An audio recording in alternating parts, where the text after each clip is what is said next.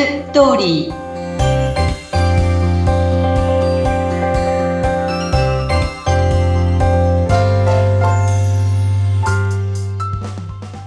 皆様こんにちは結婚相談所ライフツリーの和田ですこんにちはインタビュアーの山口です和田さんすっかり秋の季節ですけれどもはい婚活とこの秋の季節って何か関連性とか特徴ってありますかそうですね、えー、11月に交際をスタートさせるカップルは一番一年中で結婚することになるって言われているんですね。へえ、なんかそそれを聞くと11月にスタートしたいと思いま すね。なんとか、ちゃんとなんかデータがあるようなんですよね。実際私のところも結構11月スタートで結婚した人たちって多いですね。これはなぜなんですか？あのー、まあ、12月にクリスマスがあって、で、1月に初詣がありますよね。で、それで2月にバレンタインデーがあって、3月にホワイトデーがある。うん、そういうイベントごとがちゃんとあるので、はい。で、それに皆さんこう乗って行動する。で、気持ちも高まっていくわけですね。はあ、確かにそう言われてみるとそうですね。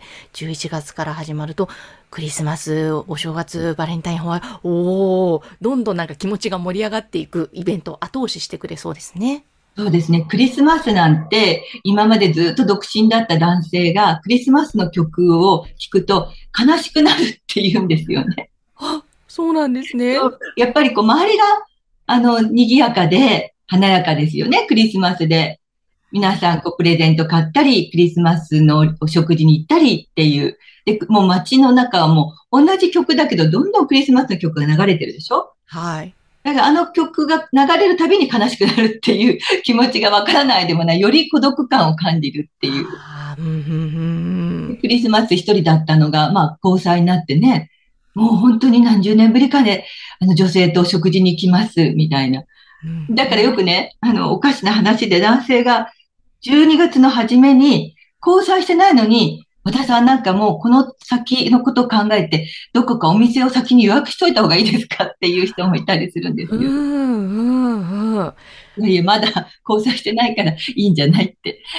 でも、あの、なんかその間際になると、お店が取れないでしょって。そう、確かにね、おっしゃる通りです。うん。いや、でもなんかその気持ちが素敵ですね。そうですね。うん。付き合ってると、今度1月になると、こう、真摯な気持ちであの、お参り行くわけですよね。はい。だからそういう時に、まあ、交際してると、やっぱり、ね、なんかこう気持ちが違うんじゃないですかうん、そうかもしれないですね。うん、わあ、なるほど。11月に交際スタートだと成婚率が高いという。うん、わあ、これはちょっと一つのポイントですね。婚活するにあたっても。そうですね。うん、あの、これからこう9月にお見合い、10月にお見合いして、11月にはちょっとね、あの、交際真剣に交際になるような形の交際になるといいですよね。ねえ、本当ですね。いや、またたくさんの、その、和田さんからね、こんな成婚ありましたっていうエピソード聞くことができるのを楽しみにしていますけれども。はい。今日はまたあの、とても婚活にとってお役に立つ情報を教えていただけるということなんですが、どんなテーマでしょうか？えっとね、今日はね、あの、男性が喜ぶサシスセソ、恋のワード、サシスセソなんですけれども、それをちょっとお伝えしたいと思います。うんうん。サシスセソ。結構皆さん、これ、あの、有名なセリフなので、知っている方は知っているんですけれど、うん、皆さん聞いて皆さんはどうでしょうか？知ってらっしゃる方、いらっしゃるでしょうかね？ねえ、よく聞きますね。そうなんです。サシスセソ。じゃあ何のさ、しすせそなのかと言いますと、さは、さすが、しは知らなかった。すは素敵。せはセンスある。とは、そうなんですね。っていうワードなんです。はい。あの、男性は、まあ女性の前では、こう、ナンバーワンになりたいわけなんですね。うん。頼りになる存在でいたいとか、一目置かれる存在でいたいとか思ってるわけなんですよね。はい。で、結構あのえっと、銀行なんかで、まあ、よくクレームを言う中高年の男性がいる。っていう話があって、で、その時にその男性は必ずと言っていいほど、私は昔はどこどこの社長をやっていたんだとかね。そういうこう肩書きをまず初めに言ってから、クレームの内容を言う人たちがいるっていう話を、あの、銀行に勤めてる方から聞いたことがあるんですけど、はい。あの、私も、えっと、昔、大手の結婚相談所で仕事をしてるときに、うん、えー、中高年の部署を担当していたんですね。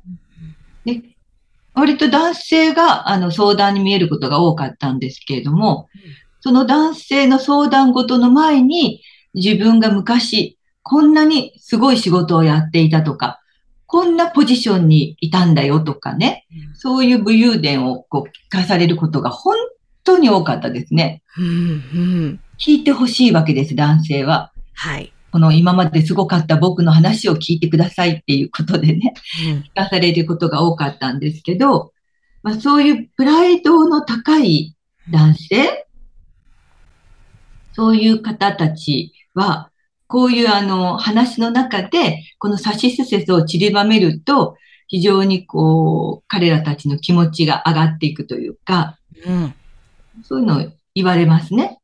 いや、本当にそうですね。も女女性ももちろん話聞いてくれると嬉しいですけども、男性もそうですよ。同じですよね。で、私もすごくそれ思います。サシスセソのワードもそうですし、うなずいたり、あと相づちで、へえとか、ふーんとか、やっぱりそういうリアクションを取っていくと、相手の方、あ、話聞いてくれてるんだとか、あ、自分のことなんか受け入れてくれてるんだっていう安心感からか、どんどん話してくださるなとも思いますし、ええええ、こっちもそういう、例えばさすがですね、え、そうなんですかとか、そういう言葉をしっかり気持ちとともに、こう、リアクションとともに言っていくと、こっちもなんか乗ってくると言いますか、うんうん、この相乗効果でなんかその場の会話って、そういう一言だけでも盛り上がるなと思いますね。そうなんですよね。もう本当に特にこう男性って、あの、すごいですね、とかね。いや、私知らなかったですって、あ、教えてくださってありがとうとかね。なんかそういうのってすごい嬉しいらしいんですよね。そうみたいですね。そう、持ち物のセンスもね、褒めてくれるとね、あの、嬉しいようだし。はい。だからそういう男性のこう、なんて心理的なものっていうところを、まあ、あの、わざとらしくとかね、白地らしくっていうよりも、ちょっともうちょっとそういうことじゃなく、あなんかこう散りばめるとね、さっき山口さんがおっしゃったように、もうやっぱ気持ちがもっと乗ってくるっていうかね。総合的にね、それはすごくいい会話の流れになっていくんじゃないかなって思いますね。思います。だからお見合いって、まずは相手のことを知ることから始まるわけですから、そういう時にそういった相づち、うなずき、さしすせ、そのワードを使うと、どんどん相手のことがもっとより理解し合えると思いますし。そうですね。なんか本当におっしゃってたようにわざとらしいとこじゃなく、なんか仲良くなる一つのツールとしてそういうのを使うといいですよね。そうですね。本当にこの、やっぱり笑顔で、あの、こう、聞くっていうのもすごく大事だし、はい。もう、サシスセソのこのワードって、まあ、あの、皆さん多分、普段の中でも、えっ、と、友達同士の中でも、こう、さりげなく入れてらっしゃる方っていらっしゃると思うんですよね。うん。それがコミュニケーションが上手な方じゃないかなと思うので、ちょっと自分の今、あの、男性だけに限らず、自分の日常でもこういう言葉を入れていると、割と話がもう知らない人同士でもね、結構話が盛り上がっていったりするんじゃないかなと思うんですよね。本当そうですね。お見合いのみならず、お仕事面でもプライベートでも使っていくと、またどんどん相手とのコミュニケーションの質が変わってきそうですね。そうですね。興味を持たれているって感じるんじゃないかなと思うんですよね。本当おっしゃる通りだと思います。興味を持たれて嫌な人はいないわけだから、はい。うん。やっぱりそういうことが、こう、もっともっとあ、じゃあもっとこう自分の話を聞いてもらいたいってなるだろうし、うん。うん、相手も、まあそこはお互い様なのでね、うん、あのまあ自分の話ばっかりしていったらまたこれはまたこれで 問題なんですけど、うん、そこはちょうどうまくね、やっていってもらいたいところですけど。へえ。ということで、ぜひ男性が喜ぶワード、さしすせそですね、はい、こちらの方も使いながら、ぜひお見合い、会話を楽しく盛り上げていただけたらなと思います。はい。そして、えー、和田さんの結婚相談所ライフツリーのホームページの URL は番組の概要欄に掲載しておりますので、ぜひこちらからアクセスしてお問い合わせお気軽になさってください。和田さん今日もありがとうございました。ありがとうございました。